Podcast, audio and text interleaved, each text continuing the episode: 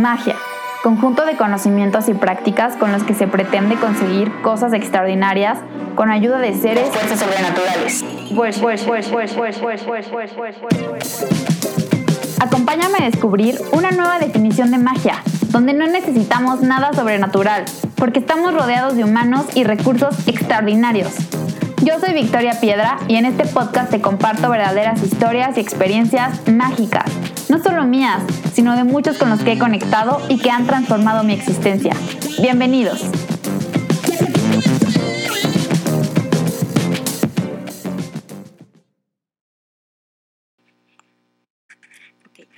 Hola a todos, ¿cómo están? Soy Victoria Piedra y estoy muy feliz de estar en este nuevo episodio con, con, ustedes y sobre todo con la invitada que vamos a tener el día de hoy. Eh, les quiero contar un poquito sobre mi historia con Jessie, que es nuestra invitada. Ella eh, llegó a nuestras vidas a través de Magasta, también la empresa en donde actualmente colaboro y donde les he contado en otros episodios, con un tema súper padre que se llama Semiología para la Vida Cotidiana. Nos dieron una, una plática informativa, una o sea, de introducción y tomamos todo el primer módulo con ella y de verdad que fue un proceso súper padre, no solamente por lo que ella nos pudo compartir, sino también por los cambios que yo llegué a ver con la gente con la que tomé el curso, que son personas que quiero mucho también y que colaboran eh, en la empresa. Entonces, pues Jessie también ha traído magia a mi vida eh, desde la perspectiva de una nueva forma de ver la vida, una nueva forma de entenderla y también como un, un gran ejemplo de cómo ella ha integrado tres pasiones que también yo comparto con ella, que son eh, la semiología, la psicología y el yoga. Eh, son tres cosas que a ella le apasionan y le encantan y es donde ella se ha desarrollado más y donde hoy en día pues se mueve en estas tres líneas y cada vez va para más y más y más. Entonces, pues bienvenida Jessie, gracias por estar aquí conmigo. Muchísimas gracias, es un honor, Victoria. Y pues quisiera que nos contaras, bueno, el tema de este episodio es la magia de la tolerancia, ¿no? La magia de cómo, qué ha pasado históricamente con los temas de tolerancia, cómo hemos evolucionado, cómo hemos involucionado o qué ha pasado con el ser humano. Entonces, ¿cuál es tu opinión sobre eso? Ok. Bueno, hablar sobre el ser humano en general como que me costaría un poquito de trabajo porque desde siempre ha habido varios niveles de conciencia te, te, voy a hablar desde el punto de vista de la semiología, este, que es una, eh, es una hipótesis, digamos, o sea, es una idea, puede haber varias, y me encanta siempre abrir esto porque eh, son bienvenidas las diferentes ideas para que enriquezcan. Pero bueno, desde este punto de vista, eh, no, no todas las personas van al mismo ritmo en cuanto a nivel de conciencia, entonces siento yo que en cada época ha habido personas, en este caso vamos a hablar de la tolerancia, cuyo nivel de conciencia les permite ser más tolerantes. Claro. ¿no? Luego no les va tan bien, uh -huh. pero este, eh, sí, sí, no sé si me cachas la idea. En cada época ha habido personas eh, muy conscientes eh, o menos conscientes y con esto no quiero decir personas más o menos valiosas. Claro, claro. Es igual eh, una persona vale siempre por ser persona, no más que otra, pero sí el nivel de conciencia puede ser distinto. Entonces, en vez de hablar de época eh, de, cronológica, me gustaría hablar de niveles de conciencia. Okay. Y dependiendo, eso sí está muy relacionado, dependiendo el nivel de conciencia de las personas, a mayor nivel de conciencia, mayor tolerancia. Ok. Uh -huh. ¿Por, qué, ¿Por, qué, está relacionado el nivel de conciencia con la tolerancia? ¿Cuál, ¿Cuál, es esta relación cercana que, que tiene? Es, es, una súper pregunta. ah, ahí va. Eh, una de las características de una persona con un nivel de conciencia pues un poquito más elevado, y eh, hablo aquí como con mucho cuidado porque tampoco sabemos el tope. Claro. O sea, no hay un, ah, ya llegó a 10, ¿no? Uh -huh. Entonces es difícil como medirlo, pero una de las características es que es una persona que ya sí liberó en gran medida de los condicionamientos, que ya es una persona libre para poder elegir sus eh, propios modelos. ¿Y qué es lo que pasa con la mayoría de las personas? Que eh, te incrustaron modelos, eh, tu, tu familia, tu escuela, tu sociedad, tú esos modelos los consideras como verdad uh -huh. y entonces en la conducta muchas veces es o te cuadras a mi modelo o te adaptas a lo que yo creo, a lo que yo pienso, a lo que yo siento o te mato, por ejemplo. ¿no? Hay, hay como muchas manifestaciones de la intolerancia, pero una de ellas es que te, te suprimo, te quito la vida. Hay muchas formas de suprimir. O sea, tú puedes matar a alguien y eso se ha presentado, bueno, desde, desde la época de los dinosaurios, ¿no? Judíos y palestinos están dando en la torre por ideas, ¿no? Entonces, mi modelo es el bueno, el tuyo no, y entonces te mato, porque no Claro. soporto la diferencia. Em, entonces, esa es una de las características eh, de, de los niveles de conciencia. Alguien que ya eh, alcanza a ver que lo, lo que piensa, lo que, lo que cree, lo que siente, porque las emociones también pueden venir de condicionamientos, se da cuenta y cuestiona sus modelos, Ok. ¿no? Y ya elige, empiezas a darte cuenta que pues es simplemente un modelo y entonces te abres a la riqueza de ver otros modelos. Mira, yo siempre pongo un, un ejemplo para, para eso, me encanta pon- poner Ujú. ejemplos así. Imagínate que Dios mismo agarra una bola que se llama la bola de la verdad, ¿no? Y la azota, Ujú. salen volando todos los pedacitos. Y cada quien agarra uno. Ese pedacito es una analogía de tu nivel de conciencia, tu, eh, eh, tu genética, eh, la sociedad en la que viviste, eh, eh, la capacidad que tienes de cuestionar, todo eso va congregado en el pedacito que levantas ese pedacito y tú dices, ay, mira, esos pantalones de esa chava son azules. Y otra persona que agarró otro pedacito, que lo está viendo desde, otro, eh, desde otra configuración, dice, no, no son azules, son verdes. Ujú. No están mintiendo. Desde tu perspectiva lo ves azul y desde la perspectiva de la otra persona lo ve verde. Ok. Y en vez de decir, oye, ¿y si juntamos todos los pedacitos? ¿No? A ver qué vemos. Ujú. Ah, no. Defiendes a capa y espada tu postura. Hacer empatía es medio asomarte, ¿no? Por el cachito de la otra persona. Y si lo logras hacer, de pronto dices, ay, cabrón, perdonando el francés, dices, sí se ve de este color.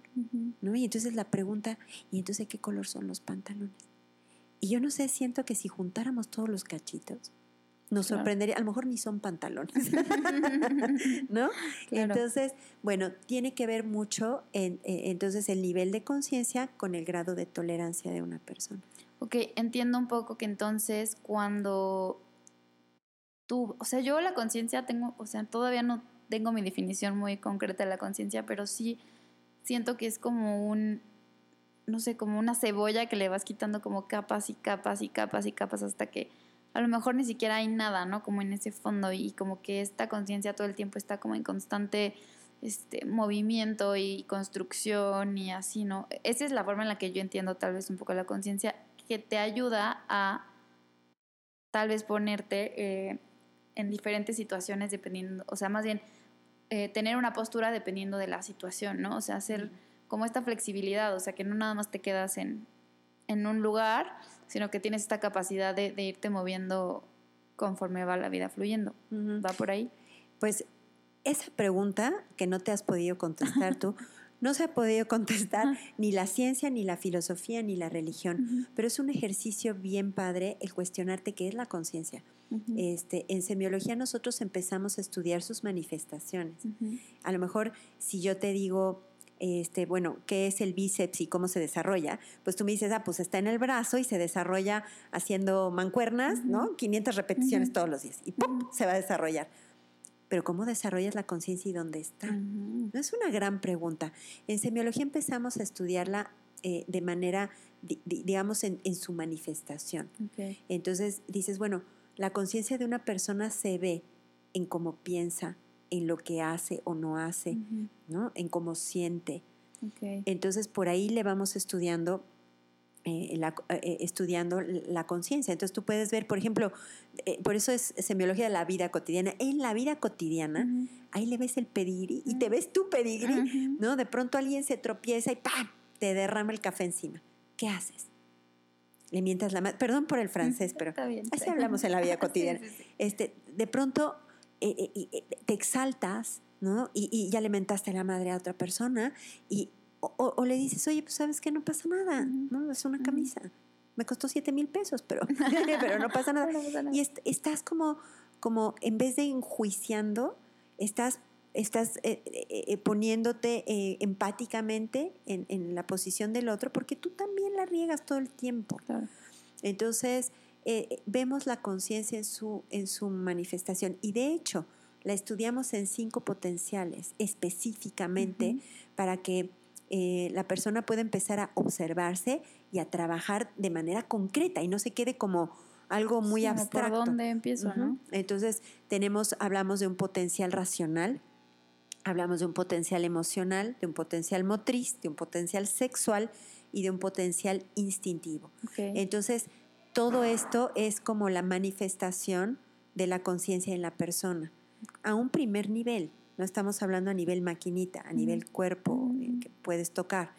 Em, entonces, bueno, viendo cómo una persona piensa, viendo cómo una persona siente, ¿no? ¿Qué, capacidad tiene de hacer empatía, de sentir compasión, de acercarse al amor, este, em, viendo cómo una persona en vez de aventarse un juicio, por ejemplo, aprende de los errores.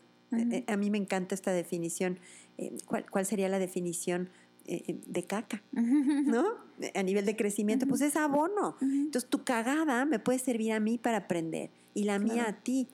Y entonces en vez de estar con una piedra para aventarla, pues estoy con un lápiz y un papelito a ver qué aprendo de tus errores, de los míos y tal. Entonces es una forma en la que se manifiesta la, la conciencia y sí, tiene mucho que ver con el nivel de tolerancia de una persona. Y ahorita que me dices esto, como que me viene a la mente una justificación o un, un, recurso al que a veces este, pues acudimos. A mí me, pasa constantemente que cuando siento que soy un poco dura o exigente o hago un juicio con, la gente que amo es porque me importa. Entonces creo que también es como muy interesante que a veces también la intolerancia, bueno, a grandes niveles, obviamente pues, o sea, tenemos un Hitler, tenemos un Trump, ¿no? Pero también aquí en corto, o sea, como a veces también con las personas que más amamos es con las que más intolerantes somos. ¿no? Y tiene que ver también mucho con los juicios, que esa es otra causa de la intolerancia, los prejuicios. ¿no? Y em, si, si, nos ponemos a ver cuál sería como el origen ¿no? de, los, de los juicios, cuál sería, mm, pues sí, lo que, está, lo que está en el fondo es la falta de, contexto. Déjame explicarte esto o compartir contigo esta idea. Una persona se avienta un juicio de algo porque no, no lo comprende. Tú para poder em, entender algo, darle sentido a algo, necesitas el contexto de ese algo. Entonces de pronto nosotros vemos solo como parte de la historia y nos aventamos el juicio. Y para tener una idea, tener eh, el contexto. Vamos a hablar de ti, Victoria. ¿Cuál es el contexto de Victoria? No me tienes que contestar. ¿eh? Eh, tendría yo que preguntarte, oye, ¿y, fuiste accidente o fuiste deseada? ¿Y tu mamá cómo pasó el embarazo? ¿Y estaba relajadita o estaba estresadita? ¿Y cómo se alimentó? Oye, ¿y, este, sentiste como feto una bienvenida o, o, sentías el rechazo, por ejemplo, de tu papá o de tu misma mamá? ¿O cómo fue tu nacimiento? parto, cesárea, y ya que estabas afuera, naciste en una familia muy cerrada, muy abierta, fuiste bulleada en la escuela, no fuiste bulleada en la escuela, cómo te alimentaste. Claro. Es tanto que ni siquiera tú tienes claro tu propio contexto. Ergo, ni siquiera tú tienes derecho, por así decirlo, de, juzgarte. Y ya no nos metamos con otras ideas de otras vidas y cosas, ya nomás con esta. Es difícil tener el contexto completo. Si tuviéramos el contexto completo, comprenderíamos que cada persona tiene las mejores razones para ser como es y para hacer lo que hace. Eso no significa que esa persona no vaya a vivir las consecuencias de sus actos, porque así aprendes. Simplemente que ya no hay juicio y entender, otra cosa que nos ayuda a no aventarnos juicios, es entender lo que decía Jodorowsky, esto me encanta. Eh, decía Jodorowsky, un huevito o un pollito, cuando la fuerza viene de adentro y ya está lista para romper el cascarón, la vida comienza. Pero si llega una persona y trata de forzar a otra cuando no está lista, y, y tú llegas de afuera y dices, ay, voy a ayudar al pollito a nacer, y partes el huevito, la vida se termina. Entonces, la, evolución de la conciencia va va a su ritmo y va a diferente ritmo en diferentes personas. Es sagrado respetar eso. Entonces, tú no te puedes poner, eh, por más hambre que tengas, este, sentarte junto a un árbol de plátano que está verde a, a decirle, oye, ya madura, güey, ¿no? Porque ya tengo hambre, ya me, quiero comer. Aunque te sientes ahí a leerle un tratado de Sigmund Freud, no va a madurar. Madura cada quien a su ritmo, a su tiempo, y hay que respetar eso. Y la, madurez también tiene que ver con aprender de las consecuencias eh, de los actos. El ser tolerante no significa que yo consecuente, que tú hagas algo que pasa, me pisa, vaya. Por ejemplo, vamos a suponer que abrimos un negocio juntas y que tú me robas. Entonces yo voy a hacer lo que corresponde y a lo mejor te meto al bote, ¿no? Pero no te estoy juzgando porque entiendo que tu nivel de conciencia te llevó a donde te tiene que llevar y que yo he pasado por ahí y que todos pasamos de pronto por eh, niveles bajos de conciencia. Entonces, esa es la idea. Tenemos acompañantes, niños corriendo, sucede, sucede en la vida, hablando de la tolerancia, no tiene que ser todo perfecto. Oye, me acuerdo también que cuando hablábamos de este tema, eh, nos contabas, teníamos un conflicto, la mayoría de la gente del grupo, con el tema de los límites, ah, claro. O sea, cuando, cuando es, tolerancia y cuando es un límite sano, amoroso para ti y también cuando es intolerancia y dices, bájale dos rayitas. Mm, sí, tres. No podemos hablar de tolerancia sin hablar de límites. Y, vamos a entender los límites si yo extiendo mi mano y, yo dibujo el contorno, tú te das cuenta de que estamos hablando de una mano, porque te dibujo los límites. Cada persona tiene diferentes límites y es necesario que tú los, los expongas al otro, los des a conocer eh, los conozcas tú mm, para, para, que la otra persona sepa hasta dónde. ¿no? O sea, sí, definitivamente no podemos hablar de tolerancia sin hablar de límites, eh, sin hablar de límites que tienen que ser flexibles. O sea, no estamos hablando de límites casi a rajatabla. Estaba eh, platicando con una compañera que es este médico aquí en Querétaro y dice que la mayoría de los accidentes de jóvenes que van que se estampan en el coche por alta velocidad tienen que ver con esa con esa angustia que les da por llegar a tiempo porque están en la disco, están distraídos, de pronto voltean a ver el reloj y dicen, "Ah, en cinco minutos si no llego mi papá me mata y se matan ellos antes. Entonces, por la intolerancia, ¿no? De, del padre en este caso. Entonces, los límites tienen que ser flexibles. ¿No? itinerantes. Eso quiere decir que tienen que ir cambiando. No es lo mismo el límite que le pones a tu hijo a los 7 que a los 27. Bueno, ya, ya espero que el hijo ya esté fuera de casa a esa edad, pero digamos a los 20. No es lo mismo. Itinerantes, ¿no? Y tienen que acomodarse para, para todos los que están conviviendo, por ejemplo, en una casa. Em, aprendí de un programa lindísimo que se llama Peces, no sé si has oído, este, que eh, educan literalmente a los padres para ser padres. Y te van diciendo, hagan reuniones familiares de pronto, en donde todos opinen, en donde se vayan marcando los límites entre todos, que todos como que se involucren en, en, las decisiones, porque así se asumen más fácil. Claro. Entonces, por supuesto que es un, un gran tema, ¿no? Eh, de por qué eh, de cómo, cómo, la tolerancia tiene que ver con, con límites. Y por ejemplo, o sea, tratando de, enfocarlo como más lo que yo he entendido de, de, reflexionar sobre el tema de los límites y sobre esto que a mí este ejemplo de la mano me encanta, o sea, siempre que, que, siento que estoy siendo, este, que no estoy viendo un límite o que no estoy poniendo un límite, me acuerdo, ¿no? Así que, sí yo tengo que poner ciertos límites, ¿no? Eh, como dos cosas, los límites y el amor, o sea, los límites con amor, sí, los límites amorosos, ¿no? Pero también los límites del amor propio, o sea, cuando, cuando parten de ti, ese otro punto, y el tercer punto, el autoconocimiento, ¿no? O sea, que... Es que ahí es clave, te voy a decir por qué, porque muchas veces pones tus límites por condicionamientos. por, vamos a suponer que tú eres el, el, el la típica niña, ¿no? Que nunca llegó tu mamá por ti, al colegio, ¿no? Y, te dejaba ahí hasta las 3, 4 de la tarde y salías a la una, ¿no? O, en las fiestas, que, que, este fue caso real, ¿eh? Eh, de una compañera semióloga que decía, es que yo ya me iba a las fiestas con mi maletita, o sea, ya echaba en mi, una mochilita con una pijamita y una ropita interior, porque ya sabía que mi mamá no iba a llegar y al final iba a hablar para ver si me podía recoger hasta el otro día. Entonces, claro, como esta niña desarrolló mucha intolerancia a la puntualidad. Bueno, intolerancia a la impuntualidad, más bien, por su historia. Entonces, si tú eres esa niñita o ese niñito que nunca llegaron por él y ta, ta, ta, ta, y no resuelves ese tema de tu historia, eso puede ser el origen de, tu intolerancia. Y puede ser de los que digan que falta de respeto y a los tres minutos de que no hayas llegado, agarran y se van. Sí. ¿No? Y argumentan que es, que es poco respeto y que es, pero es algo no resuelto en ellos. Y te puedo contar así miles de historias. Por ejemplo, si eres una persona que, su mamá fue muy estricta, ¿no? Y a ver, eh, párate derecha. Y, mete la panza. Y, no bajes la cabeza que te vas a lastimar el cuello. Y todo el tiempo te estaba chinchunchando. A lo mejor, digo, yo que hago yoga, de pronto estoy en mi clase de yoga y le voy a hacer un comentario a esa persona. Le digo, oye, mira, te sugiero que en vez de pongas, y me deja acabar. Déjame estar diciendo, a mí no me gusta que me digan.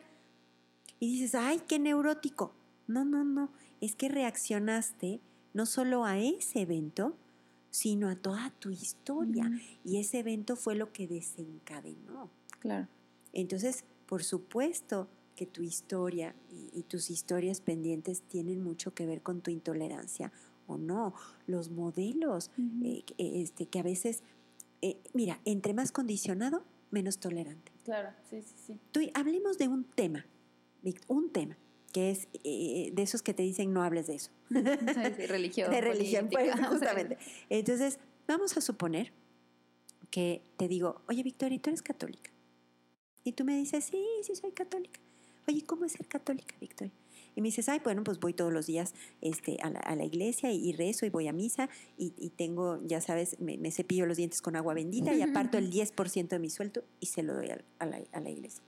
Ah, ok me confieso todos los días porque todos los días cometo pecados.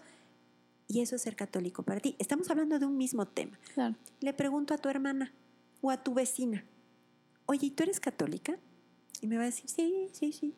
Oye, ¿cómo es ser católico? Y me va a decir, lo normal, lo normal. Oye, ¿qué es lo normal para ti? No, pues voy a misa los domingos. Y ahí si la cago mucho, pues me confieso. y, y si me sobra algo de lana, pues la dono. Órale tú ya le torciste el ojo. Pero luego le preguntamos a la prima, oye, ¿eres católica? Sí. Oye, ¿y, cómo es ser católica? No, pues lo normal. ¿Y, ¿Y qué es lo normal? Pues hablo con Dios. Oye, pero no vas a la iglesia. Dios está en todas partes. Oye, pero yo, ya tú, ¿no? Eres el primer ejemplo, ya está poniendo leñita verde en los pies de la tercera individua para prenderle cerillo y quemarla en leña verde. y entonces te vuelves intolerante porque tú te pones como el normal y descalificas para arriba y para abajo. Entonces, ¿quién es el normal? El que maneja 90. ¿No? El que va más, no, loco. Y el otro no, pues va a ocasionar un accidente, o sea, lento. Sí, ¿y qué es normal? El bueno, el que tiene licenciatura los que tienen maestría y doctorado ya mamones, ya exagerados, pero los otros iletrados. Y siempre te pones tú en lo normal y descalificas para arriba o para abajo. Y lo peor es que descalificas y a veces condicionas tu amor. Y como tú dices, a la gente que más quieres, a tu familia, de pronto tenemos papás. Esos ejemplos reales, ¿eh? Tuve un compañero en, el ballet, hace muchos años que, que estudié ballet clásico, pero imagínate un hombre que quiere estudiar ballet y el papá con los modelos incrustados en el cerebro tan rígidos de decir eso, perdonando a la audiencia el francés, dice es paputos. ¿no? Entonces tú no te vas a meter, no te vas a meter, te corro. De la, y lo corrió, porque la vocación de esa criatura era ser bailarín clásico. Y lo corrió de la casa, la intolerancia a todo lo que da por los modelos tan rígidos.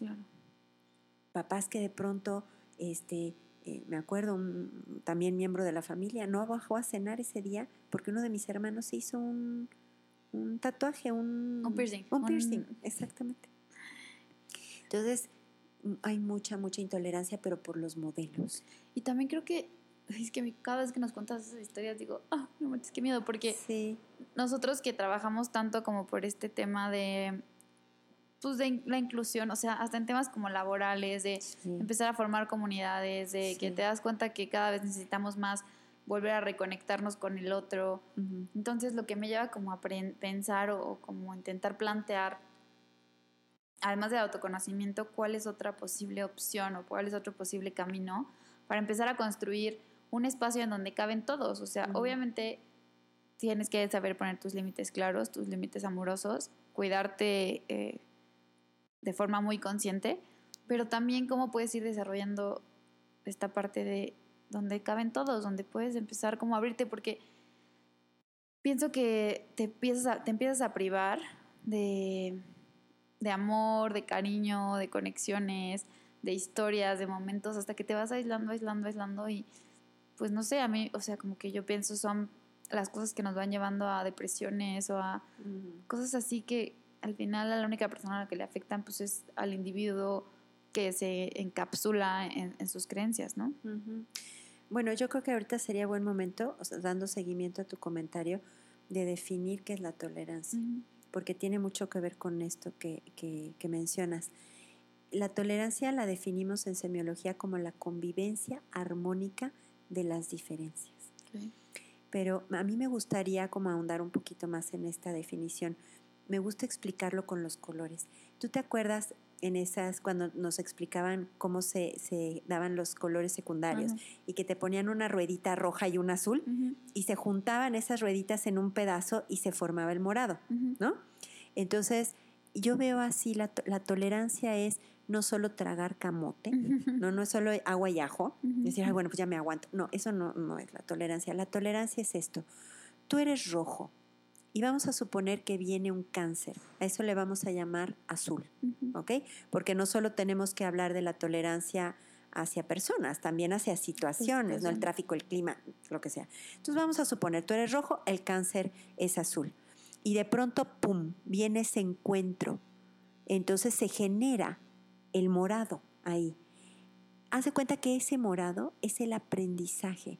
Ese color solo lo vas a poder obtener de la mezcla de tú con esa situación. No hay manera de que se genere ese nuevo color si no es con el encuentro de esa situación. Entonces el reto es decir, ¿cuál es el aprendizaje de esta experiencia? Y entonces mucha gente puede drenar, hablo de un cáncer, voy a seguir con este ejemplo, una amiga que, que acaba de, bueno, ya tiene rato que sobrevivió al, al cáncer, me dice, el cáncer me regresó a la vida. Y yo digo, ah, chinga, pues ¿cómo está eso? No, explícame. Y me dice, claro, es que eh, el día que me dijeron que tenía cáncer, yo pensé, pues me voy a morir. Y en ese momento que yo pensé, me voy a morir, volteé a ver las bugambilias y dije, ya no voy a ver esta maravilla. Volteé a ver a un hijo y dije, chispa, son los últimos momentos que voy a pasar con él. Y entonces valoré Ujú. lo que antes no. Claro. Entonces, claro, bendito se, sal- se salvó del cáncer y, y por eso dice que esa experiencia la regresó a la vida. Y te puedo contar miles de historias, pero de casos fuertes que drenas el aprendizaje de la experiencia, valoras ese nuevo color en tu vida y entonces agradeces. A lo mejor no el, perdonando el francés otra vez, putazo en sí, pero sí ese nuevo color, ese Claro. aprendizaje. Entonces, es eso.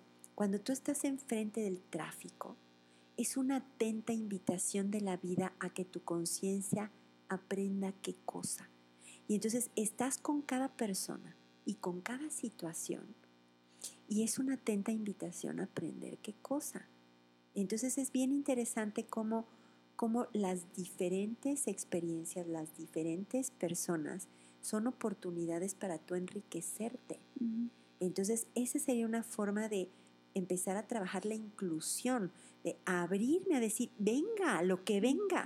En, en semiología decimos, todas las experiencias, yo no sé si van a ser amargas o dulces, pero todas las experiencias te pueden servir para hacer crecer tu conciencia si las sabes leer. Y es una, eh, eh, no es que sea un mandato divino, tú puedes elegir el significado de cualquier cosa que te pasa y ahí está el cielo o el infierno. Claro. Y la forma en la que una persona lee es fascinante. Eso es lo que estudiamos en semiología. Te ayudamos a, a- a- te, te compartimos las herramientas para que tú entiendas por qué estás leyendo como estás leyendo las cosas. Claro. Y entonces de ahí tu, tu cielo o tu infierno y cómo puedes leerlas de manera creativa, de manera que puedas crecer. Claro.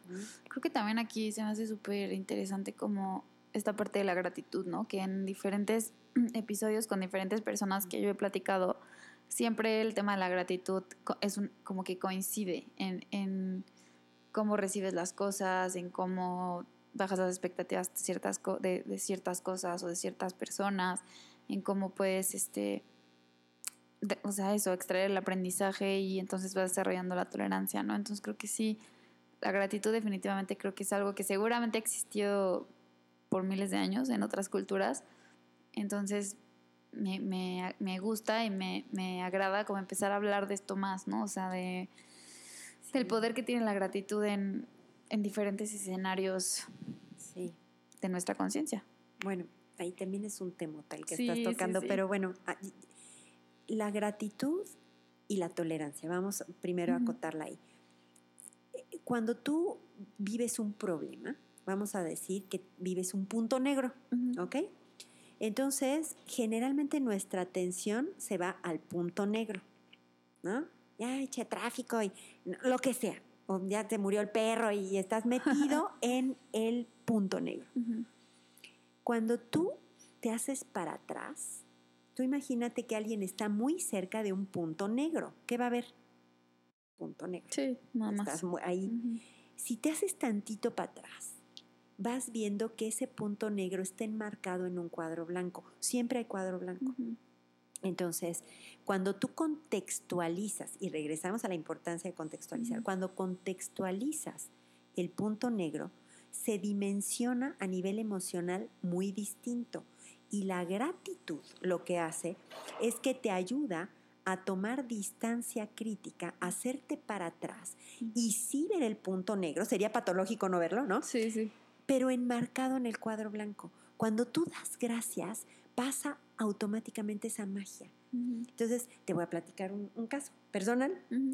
Este, tenía yo en mi primera escuela de yoga que abrí, este, he tenido la, la maña de siempre andar recogiendo animales. Ya, ya ves que ahorita te platico Como que ahorita. acabo de recoger una perrita. Si alguien la quiere, por favor, me avisa.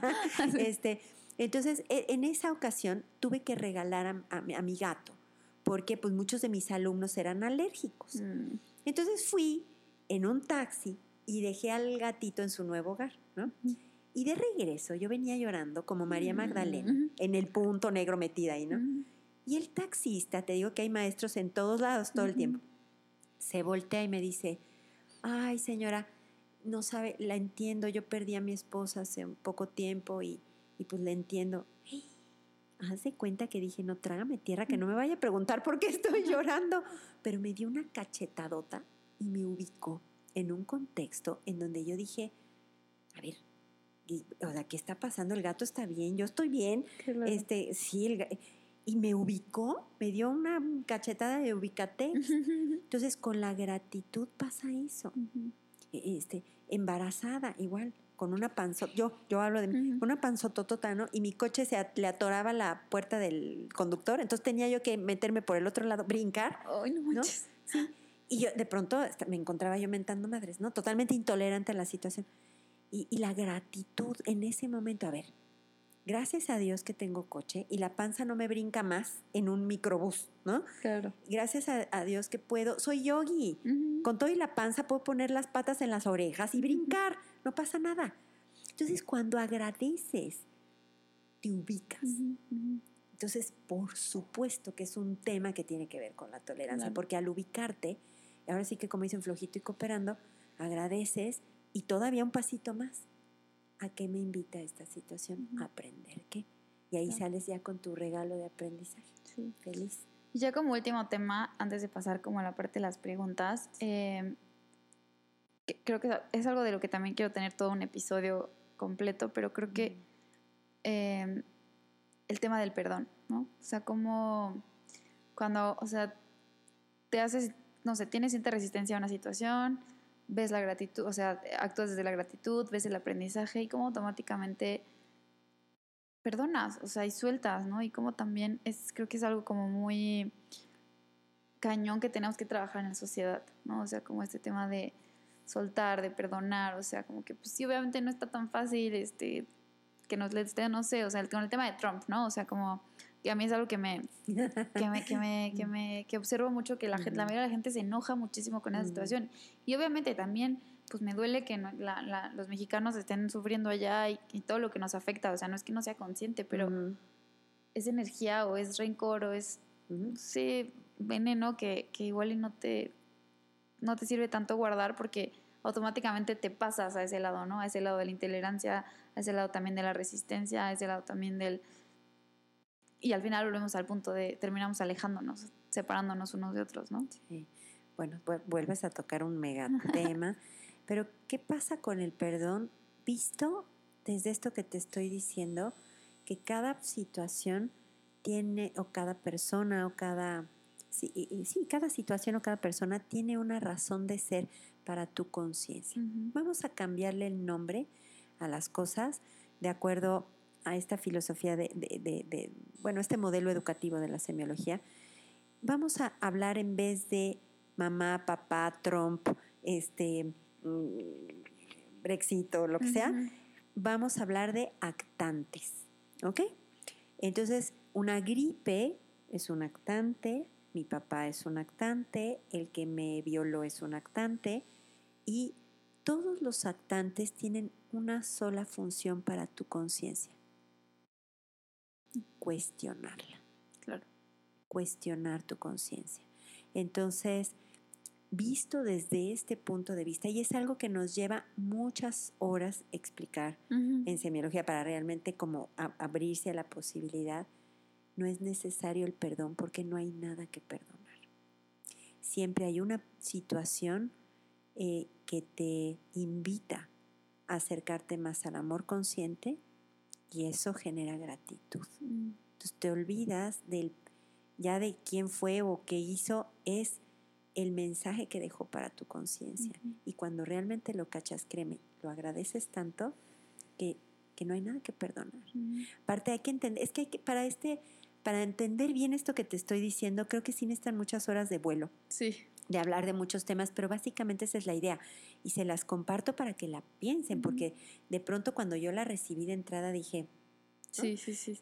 Mira. Está loco. Sí, sí. Eh, eh, Jesús, y hablo de Jesús de Buda y no hago proselitismo de ninguna religión, pero dicen que dijo, quien esté libre de pecados que aviente la primera piedra. ¿no? Entonces, ¿quién, ¿quién se va a aventar? ¿No? O sea, el otro, no sé, está abajo del pozo porque la cagó. ¿Y que tú le vas a arrojar una piedra? Y dice, pero tú también la has cagado. En otro tema si quieres, pero de que la has cagado, la has cagado. Entonces, ¿qué tal si en vez de una piedra me acerco con mi libretita y mi pluma a aprender de tu error. Claro. Y entonces cada, cada situación o cada persona nos puede dejar mucha luz. Y esto eh, es, bueno, te, hablo de, que una persona, un paciente mío, pudo encontrar luz en el asesinato de su hermano. De ahí sacó luz. O sea, si es si esta persona pudo sacar luz de ahí, que no podamos nosotros de cualquier otra situación. Entonces es, es, eso, es, hay un propósito o queremos pensar, este, o quiero pensar, que hay un propósito para, de, las cosas y que ese, ese propósito ese, e, es hacer crecer tu conciencia. Y es algo que tú eliges. También puedes leer las cosas como, ah, pues, este, e, este imbécil la cagó, mátenlo, ¿no? Y tú puedes tomar, entonces ni aprende él, ni aprendes tú, ni tienes la opción de sacar ese aprendizaje. ¿Por qué no? ¿Por qué no? Porque de verdad lo terminas agradeciendo un montón. Sí, claro. Entonces, por supuesto que el perdón, visto desde este punto de vista, no tiene necesidad de ser. Sí. Habría gratitud. Entonces, es una bonita idea, habrá que, habrá que masticarla. Insisto, puedes meter a una persona al bote. Porque eso también le va a ayudar a crecer, a- a, Claro. a asumir las consecuencias de sus actos. Em, pero sin esa ese odio que te infecta, ¿no? Adentro y que no sirve de absolutamente nada. Claro. Sí, como aprender a separar las acciones o esta parte de poner límites de, de ya engancharte y que se vuelva un rencor de 10 años y de dejarle de hablar a medio mundo y tal, ¿no? O sea que es como es como se va fragmentando también de cierta forma la sociedad, las familias y, Es y todo. culpa y rencor. Tienen el mismo origen, un juicio. Sí. Si te pones a pensar, ¿no? Ay, soy un pendejo, le hice daño a otra persona, qué malo soy, culpa. Culpa. ¿No? Yo me estoy enjuiciando a mí. O este idiota a mí me hizo hacia el otro, rencor. Claro. El mismo origen, un juicio. Y ya vimos que el juicio es falta de comprensión de un contexto más grande que nos ayuda a entender por qué una persona es como es y hace lo que hace. Claro. Ay, me encanta, me encanta sobre todo el tema de como, o sea, en general, como de todo lo que hemos platicado, o sea, desde- también desde que ni siquiera nosotros mismos conocemos el contexto en general, ¿no? O sea, entonces es como también como aprender, es que, oye, está bien loco, porque también a veces es mucho el, queremos proyectarnos en el otro, ¿no? O sea, queremos, como nosotros somos tan duros con nosotros mismos, también queremos que el otro sea duro con el mismo, ¿no? Y entonces se vuelve como más bien un juego de proyecciones en lugar de, de relaciones amorosas o relaciones, Respetuosas, de que cada quien va a su ritmo, claro, y que cada quien trae como pues, su historia cargando. cargando y su- ya suficiente debe ser con esa historia, ¿no? Como Sí. seguramente en muchos, en muchos casos. Y todos te pueden enseñar, todos, un niño, una prostituta, un sacerdote, tu vecino, de todos puedes aprender. Y esa es, esa es la idea. Sí, está, está padrísimo. Siempre yo digo, te- tenemos como nuestros modelos preferidos. eh, yo siempre les pregunto, a ver, ¿qué fruta te gusta más? ¿Qué fruta te gusta más, Victoria? Mango, ¿Y qué pasaría si comes puro mango te hartas. y te enfermas Sí, y algo va a pasar? Tú te empiezas a enriquecer cuando empiezas a comer de todos los colores que ofrece la naturaleza en cuanto a frutas, porque cada fruta este, y cada color indica que tiene propiedades diferentes y las necesitas todas para nutrirte y necesitas carbohidratos y necesitas proteínas y necesitas grasas. Entre más rica sea tu alimentación, ¿qué pasa? Mejor te nutres. Claro. Es lo mismo. Cada persona, cada situación, velo como eso, como un nutriente que va a aportar. Es ver la diferencia como abundancia, no como sí, amenaza. Claro. Sí, totalmente. Entonces, esa sería una buena, una buena sugerencia. Ujú. Y también como mucho el tema de, que ya también lo hemos platicado en otros episodios, lo platiqué con, con Vane, este, en el tema de la, de la responsabilidad, o sea, de cómo, pues también es necesario a veces, eh, pues, o sea, cómo, cómo te haces responsable de esas creencias, ¿no? Cómo te haces responsable también, o, más allá de consciente, porque creo que a veces la conciencia todavía es un poquito más, pero tal vez solamente como observar eso y, y responsabilizarte de eso, de decir, esta es mi historia y tengo que hacer algo con ella, sin el juicio, sin nada, pero sí verlo y decir, pues esta es mi botellita de agua y la tengo que llenar, o sea, sí tengo que ahí echarle ganas si quiero tener un- nivel de conexión más real, ¿no? Más profundo con el otro. Fíjate que ese es un, un signo eh, eh, inequívoco de madurez psicológica, cuando ya no le echas la responsabilidad de lo que te pasa a nadie. Y regresamos a la intolerancia, ¿no? Es que me saca de quicio el tráfico. No, no es el tráfico. El tráfico es. Punto. Porque a unas personas no les desquicia y a otras sí. Es cómo estás leyendo tú ese tráfico. Entonces tú te tienes que hacer responsable del significado que le estás dando. Claro. Ese significado sí es tu cielo, tu infierno, no el tráfico. Y entonces, cuando te cae ese 20, entonces dices, no es mi suegra. No, tu suegra va a ser tu suegra, ¿no? Hasta el final de los tiempos. Claro. Entonces, es más bien qué postura estás tomando tú frente a la situación, qué actitud estás tomando frente a la situación. Y ahí te doy un ejemplo también real. Una alumna que tenía modelos muy rígidos en cuanto a eh, eh, cuestiones morales y así. Entonces, Ujú. tiene tres hijas. Una de ellas se va a México a vivir con el novio, sin casarse. Esos modelos la hacían ser intolerante a la situación. Entonces tenía un sistema de pensamientos, un sistema de creencias y un sistema de valores que la hacían tener cierta actitud frente al hecho de que su hija se haya ido. Entra a semiología, ¿no? Y de pronto me dice, no manches, a ver, pensamientos, actitudes, creencias, pensamientos, creencias y valores diferentes, actitud diferente. Empieza a pensar distinto y me dice, a ver, rompe sus modelos. Y me dice, oye, pero pues si ya son mayores de edad, los dos se mantienen solitos, él es un buen chico, la quiere mucho, ella también lo quiere mucho.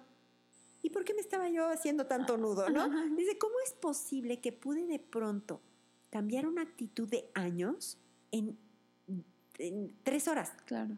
Entonces, porque cambiaste, porque te abriste a modelos diferentes, a pensar diferente, y entonces lees diferente, y eso que antes no tolerabas, ahora ya lo toleras.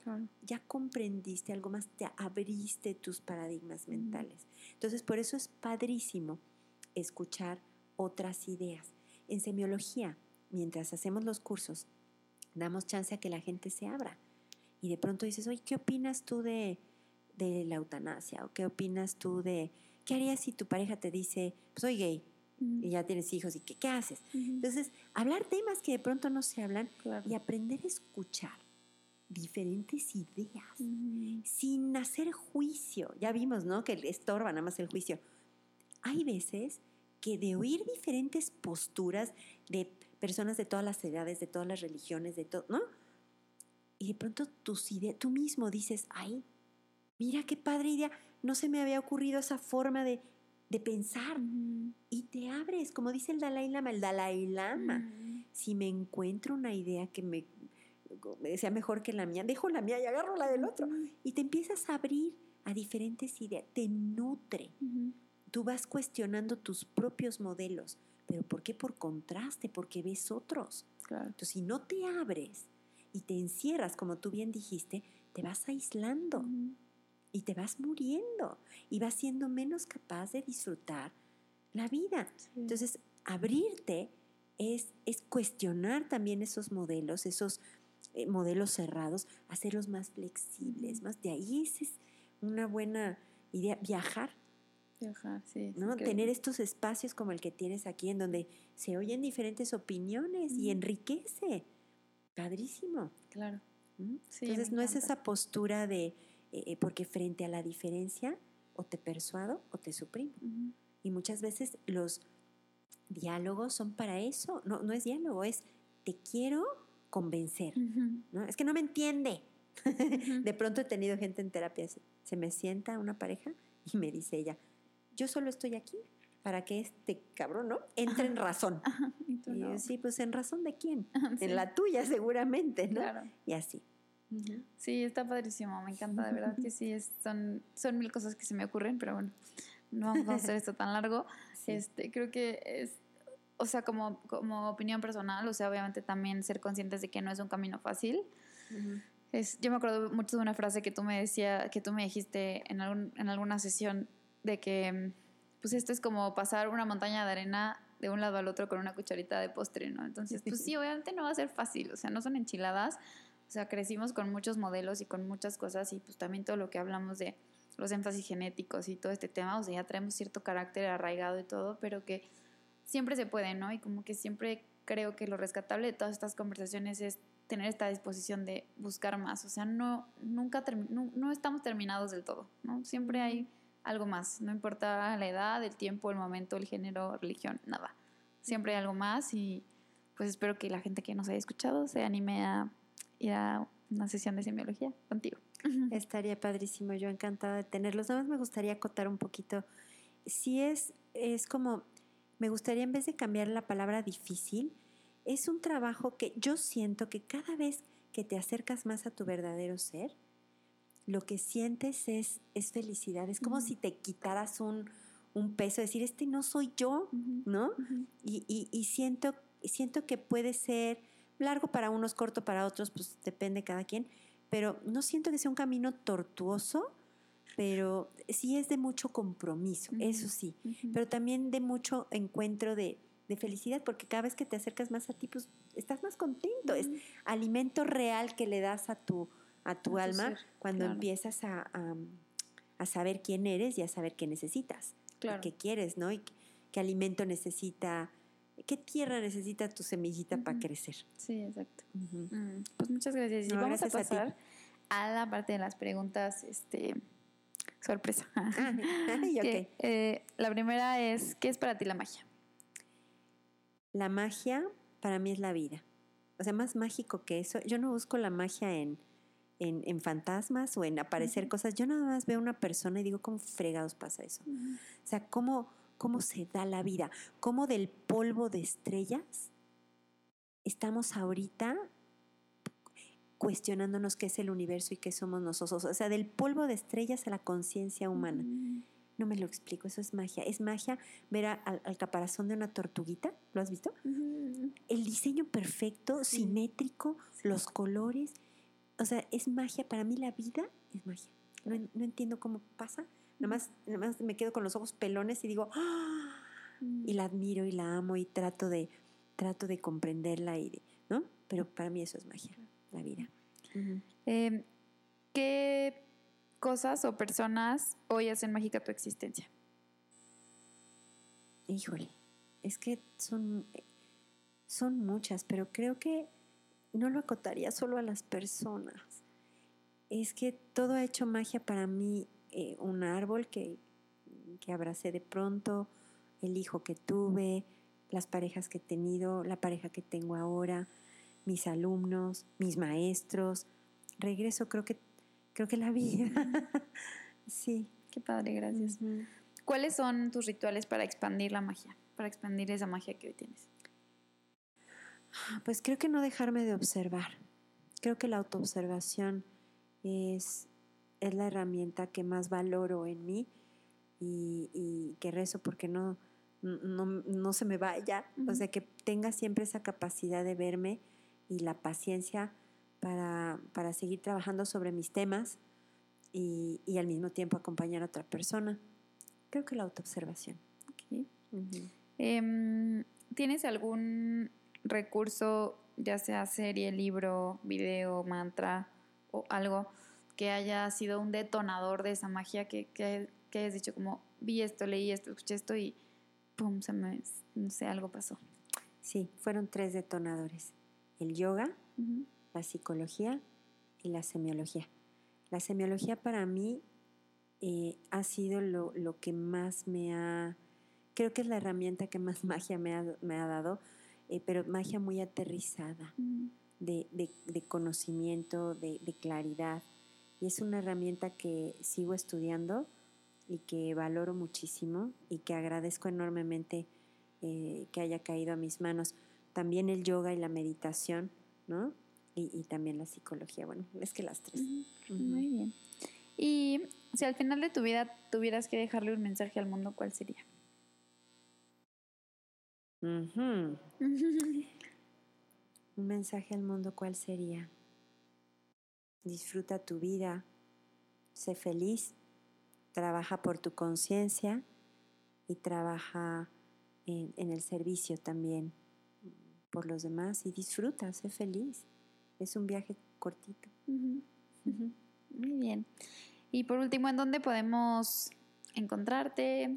Mm. ¿Qué, ¿Qué sigue para Jessie? ¿Qué sigue para la semiología? Pues yo, yo sigo observándome y tratando de conocerme, aprender de todo y de todos ahí. Em, entonces creo que es un sinfín. Eso sigue para mí seguir aprendiendo. Y para dónde me pueden encontrar, bueno, yo arranco curso 1, el conocimiento de uno mismo, eh, de semiología, en eh, septiembre. Tengo una plática informativa el 10 de agosto en Milenio, en Milenio 3 es Senda del Amanecer, número 90. En Milenio 3 arrancamos el sábado 10 a las 10 de la mañana. Dura dos horas, no tiene costo y la idea es realmente explicar eh, cuál es este modelo educativo que de verdad ha transformado conciencias. Bueno, la gente se transforma sola. Nosotros solo damos las herramientas y em, voy a explicar cuál es el objetivo, de qué se trata y la idea es arrancar con curso 1 en la primera semana de septiembre. Va a haber un grupo en la mañana y un grupo en la noche. Y lo que hago es dividir, son más o menos 20 horas de vuelo de este primer curso y lo divido en dos horas, dos horas y media, eh, una vez por semana. Ok, buenísimo. Pues les dejo mi teléfono, ¿te parece? Sí. Porque ahí por WhatsApp eh, me localizan y la página web igual pueden explorar la trayectoria que he tenido, si alguien quiere meterse por ahí también, hay una liga al Instituto de Semiología en México. Okay. Entonces mi, mi celular es 442-273-4429 y por WhatsApp nos peloteamos la información que quieran. Yo feliz de platicar del tema. Ok, ¿cuál es tu página web? Mi página web es www.caminar-medio, Ajá. consciente con SC, Ok. punto web node, así se Ok. escribe, punto MX. Ok, perfecto. Muy bien. ¿Y en Facebook tienes? Facebook y yo estamos reconciliándonos. Ah, ok. Hay una página que se llama Semiología y Yoga Querétaro, Ok. que es la que estoy este, Moviendo. moviendo, pero moviendo entre comillas. Ahí me van a tener que tener paciencia porque eh, me, me- me cuesta un poco de trabajo el Facebook. Pero bueno, ahí estoy. Sí, Más seguro el WhatsApp. Ok, mejor por WhatsApp. ok. Pues muchas gracias, Jessie, por darte este, este espacio. Gracias a ti. Me encanta no solamente lo que has hecho en mi vida, sino lo que he visto que has hecho en la vida de personas que están contigo y lo, lo que logramos eh, entre todos los que estuvimos en el curso en, en la oficina, que también la verdad estuvo padrísimo y no sé, me encanta y espero que más gente se anime a empezar este camino. a esta experiencia de, de trabajo de conciencia. Pues bienvenidos todos al trabajo. Si sienten el llamado, yo encantada de compartir estas herramientas con ustedes. Muy bien. Gracias. Muchas gracias. Gracias a ti. Pues que tengan una excelente semana. Gracias por escucharnos un episodio más y nos escuchamos la siguiente semana. Adiós. Bye.